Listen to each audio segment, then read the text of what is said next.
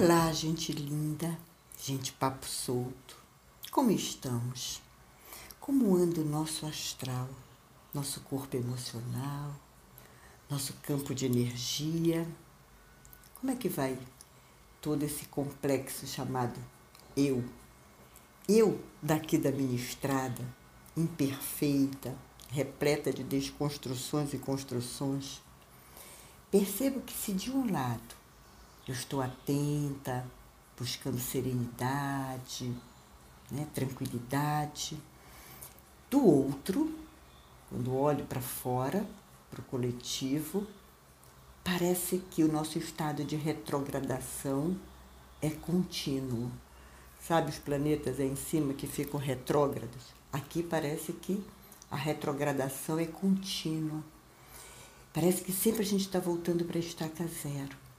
A sensação que eu tenho é que os arquétipos da verdade, da solidariedade, do respeito, parece que eles voltaram a morar nas moradas dos deuses, lá por cima, fugiram, foram embora.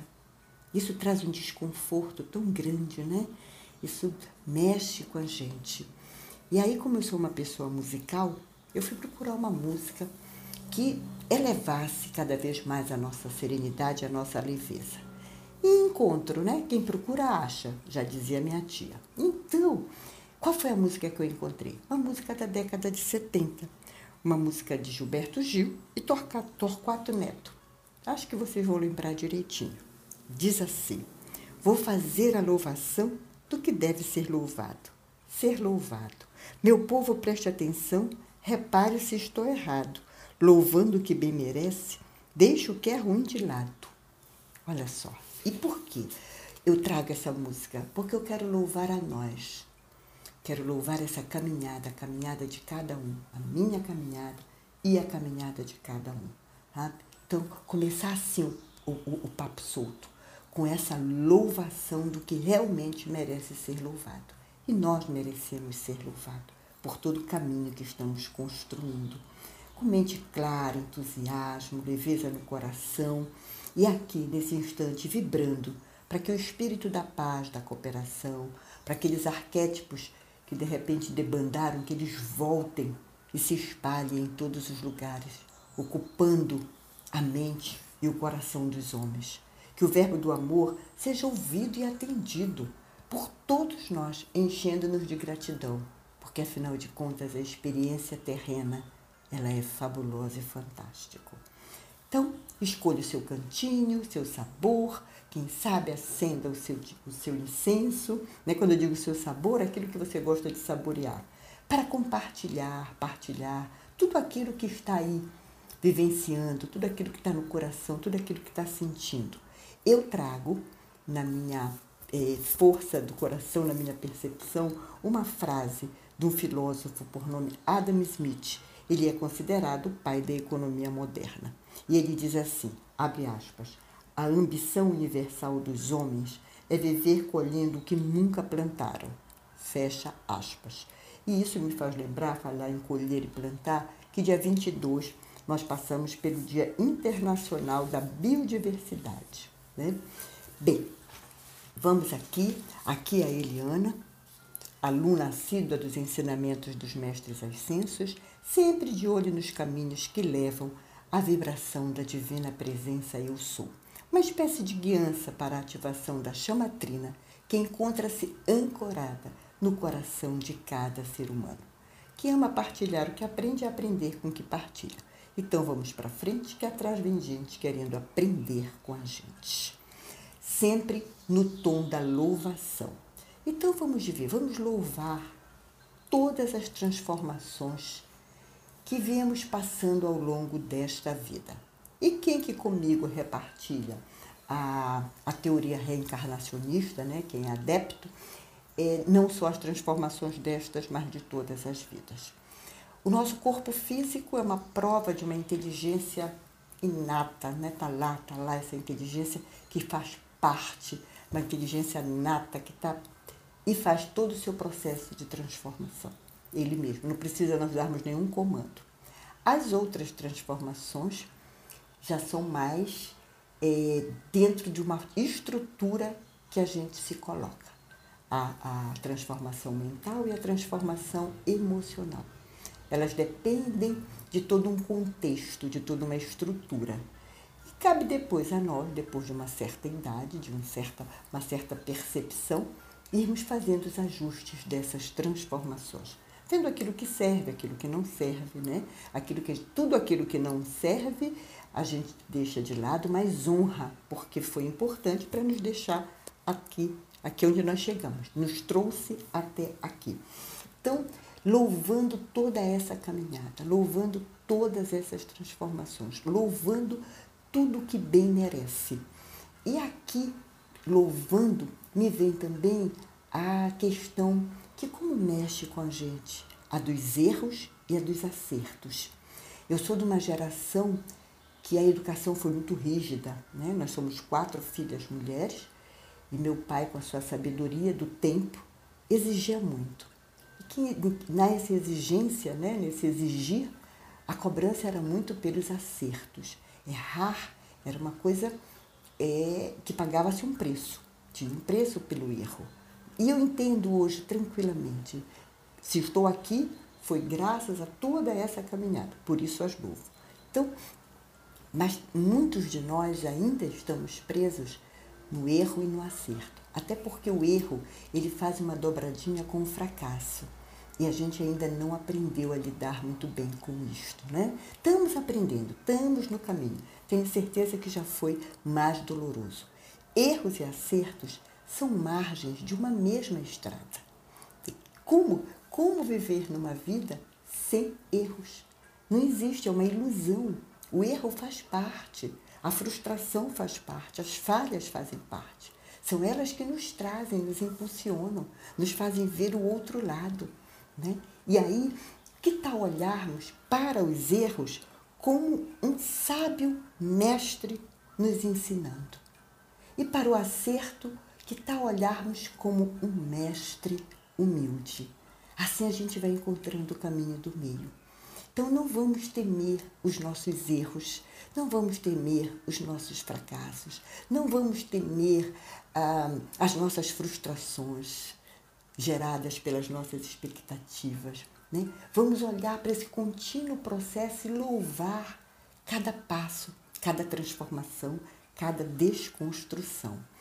Hoje em dia, com toda essa esse, esse, movimento, esse momento, com as inúmeras terapias que estão chegando, é, a gente já pode olhar para as nossas dores. É como se tivesse aberto a nossa caixa de panos, nos tivessem sido dado permissão para a gente abrir a nossa caixa de Pandora e olhar lá dentro, olhar as nossas sombras, né? como se nós estivéssemos rompendo com isso. E esse movimento que estamos vivendo, que o planeta está vivendo, que pede para a gente é, ficar mais em casa, também propiciou isso, para a gente olhar para a gente. Então, dentre as inúmeras pessoas que estão falando, trabalhando, é, ajudando nesse processo de olhar para essa construção, ou melhor, para a desconstrução, para essa nova construção, eu encontrei uma professora pesquisadora da Universidade de Houston, chama-se Brené Brown, e ela tem realmente colocado a mão nas nossas feridas, naquelas que tínhamos pavor de mexer, por nossas crenças e medos, por toda uma educação estrutural, por toda uma forma como fomos sendo lapidados, né? E aí ela fala de vulnerabilidade, ela fala de imperfeição, ela fala de vergonha e ela traz na bagagem dela dois livros que só o título falam por si. Olha só os títulos: A Coragem de Ser Imperfeito e o outro livro é Mais Forte do que Nunca. Ela dá umas palestras lá para a banda do, do, país que ela vive, né, nos Estados Unidos, e são milhares, milhões de pessoas né, que vão em busca para cada vez mais se sentirem livres e abraçar esse verso e reverso, luz e sombra, erro e acerto, fracasso e vitória, né? frustração e libertação, enfim, tudo isso. E olha só como as coisas estão conectadas. Eu vendo todo esse movimento, encontro numa fala do André Trigueiro, do Papo das Nove, um termo que ele usou, fazendo um comentário de um outro livro, é, que me chamou muita atenção. O termo foi medicalização da dor. Né? Cada um com a dor e a delícia de ser o que é. Mas quando a gente fala de medicalização da dor, parece uma sirene. Parece que a gente está buscando nos remédios, né? grande parte da humanidade está buscando nos remédios alívio para as suas dores. E existem dores que a gente sabe que são profundas, que a química do remédio não vai resolver. Que vai resolver é nós, com a nossa luz, nossa lanterna, nossa lamparina, para clarear aquilo. Tá? E lembrando que não tem mais espaço para a gente colocar as coisas para debaixo do tapete. O tapete ah, explodiu, o tapete saiu voando, tipo o tapete do Aladim, e deixou para nós tudo aquilo que viemos empurrando com a barriga e jogando para lá. Não por maldade, não por nada, apenas para que a gente aprenda, para a gente ver o quanto estamos machucados, né? E nesse momento, como estamos machucados, quem, quem estamos machucados, como estamos sensíveis, que tal nos automapearmos? Que tal olharmos a reserva da nossa energia a quanto antes? Então vamos louvando, vamos olhando e vamos louvando, louvando o que bem merece nós, nossa estrada, nossas margens, nossa luz e nossa sombra. Vamos fazer isso com muito amor, com muita compaixão.